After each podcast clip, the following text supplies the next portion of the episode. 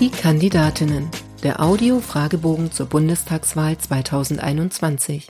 Mein Name ist Susanne Lang. Ich bin Journalistin und werde bis September Politikerinnen, die direkt für den Bundestag kandidieren und Lust auf das Podcast-Projekt haben, zu ihrem Engagement befragen. Was treibt sie an und wie wollen sie Politik verändern?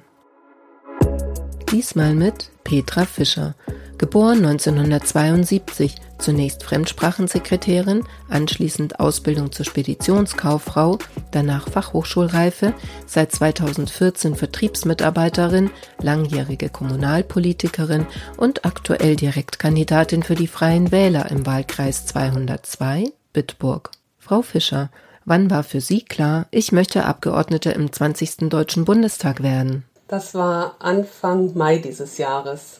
Ich hatte mich abends beim Lesen der Nachrichten wieder so über die gekünstelten Debatten im Bundestag aufgeregt, dass ich das dringende Bedürfnis hatte, mich politisch noch mehr zu engagieren und meinen Teil zum Erhalt unserer Demokratie beizutragen. Und zeitgleich begann die Suche nach geeigneten Wahlkreiskandidaten für die Bundestagswahlen. Und erst einen Monat vorher war ich Mitglied bei den Freien Wählern geworden, also noch ganz frisch und ermutigt durch den Fraktionsvorsitzenden der Freien Wähler im rheinland-pfälzischen Landtag und durch meinen Freundeskreis war mir aber schnell klar, dass dies genau das war, was ich wollte. Weil mein Motto ist immer nicht meckern, machen. Und deshalb will ich als Direktkandidatin für den Wahlkreis 202 in den Deutschen Bundestag einziehen. Was war die größte Hürde auf dem Weg zu Ihrer Kandidatur? Die größte Hürde war mein hoher Anspruch an mich selbst. Ich wusste, dass die Kandidatur viel Zeit und Energie in Anspruch nehmen würde und parallel dazu noch Mama, Frau, Angestellte und ehrenamtliche Ortsbürgermeisterin. Das war ein strammes Programm dessen war ich mir schon bewusst. Erklären Sie in drei Sätzen, was Sie als Bundestagsabgeordnete erreichen wollen. Als erstes werde ich mich für eine stärkere Wahrnehmung und Förderung des ländlichen Raumes einsetzen und ebenso auch für eine gerechtere finanzielle Ausstattung von Städten und Gemeinden, ähm, damit wir endlich wieder in der Lage sind, die notwendigen Ausgaben für die Infrastruktur zu tätigen. Und ein dritter wichtiger Punkt ist für mich die stärkere Einbindung der jüngeren Generation ins Ehrenamt. Unter anderem durch ein Ehrenamtsbudget, woraus sich junge Eltern zum Beispiel den Babysitter leisten können, wenn sie abends an einer Stadt- oder Gemeinderatssitzung teilnehmen oder sich als Elternvertreter im Kindergarten oder in der Schule oder im sportlichen Bereich engagieren. Viele Jugendliche oder junge Erwachsene haben eine riesige Freude daran, sich ehrenamtlich zu engagieren und Dinge mitzugestalten, aber die Rahmenbedingungen müssen einfach stimmen. Wer glauben Sie, wird sie wählen und warum? Mich werden Männer und Frauen wählen, die zuversichtlich sind, dass es in einem äh, demokratischen Deutschland noch die Chance auf eine Politik mit Herz und Verstand gibt. Eine Politik, die nochmal Veränderung bringt, die sich die Menschen wünschen. Und das aus der Mitte der Gesellschaft. Die allerwenigsten Menschen glauben daran, dass alles so bleibt, wie es im Moment ist. Um unsere Sicherheit zu gewährleisten, müssen wir uns verändern.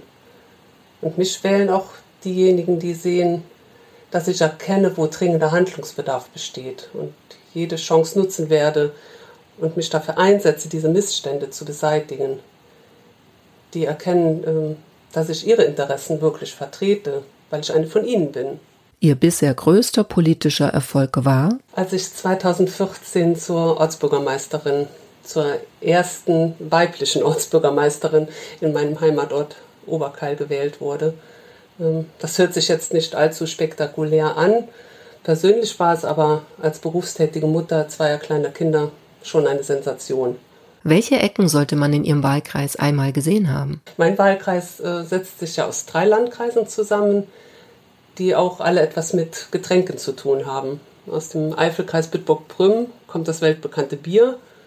An der Mosel im Landkreis Bernkastel-Wittlich äh, wachsen die Trauben die zu meinem Lieblingswein, dem Riesling, vergoren werden. Und im Vulkaneifelkreis wird das beste Mineralwasser in die ganze Welt exportiert.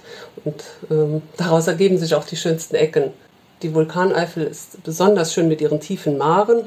Im Kreis Bernkastel-Wittlich sind es natürlich die gemütlichen Moseldörfer mit ihren steilen Weinbergen. Und der Eifelkreis hat äh, neben Bier natürlich auch noch andere Dinge zu bieten.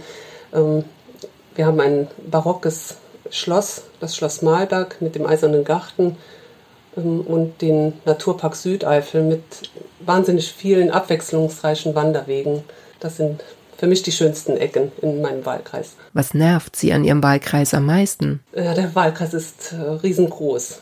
Äh, vom Norden bis äh, Süden ist man gut eine Stunde unterwegs. Und besonders beim Plakate aufhängen im Moment ist das sehr zeitaufwendig. Aber es ist auch eine sehr gute Gelegenheit, mit den Menschen in Kontakt zu kommen. Ich habe jetzt schon so viele interessante Leute kennengelernt, denen ich sonst nie begegnet wäre.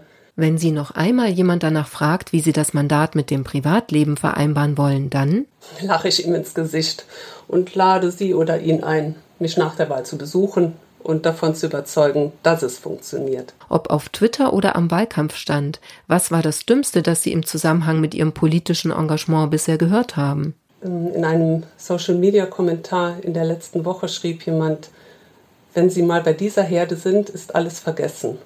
Und ich habe mich in den letzten Jahren immer um die Belange meiner Mitmenschen gekümmert. Wieso sollte ich den Schalter umlegen und das nicht mehr tun, sobald ich im Bundestag bin?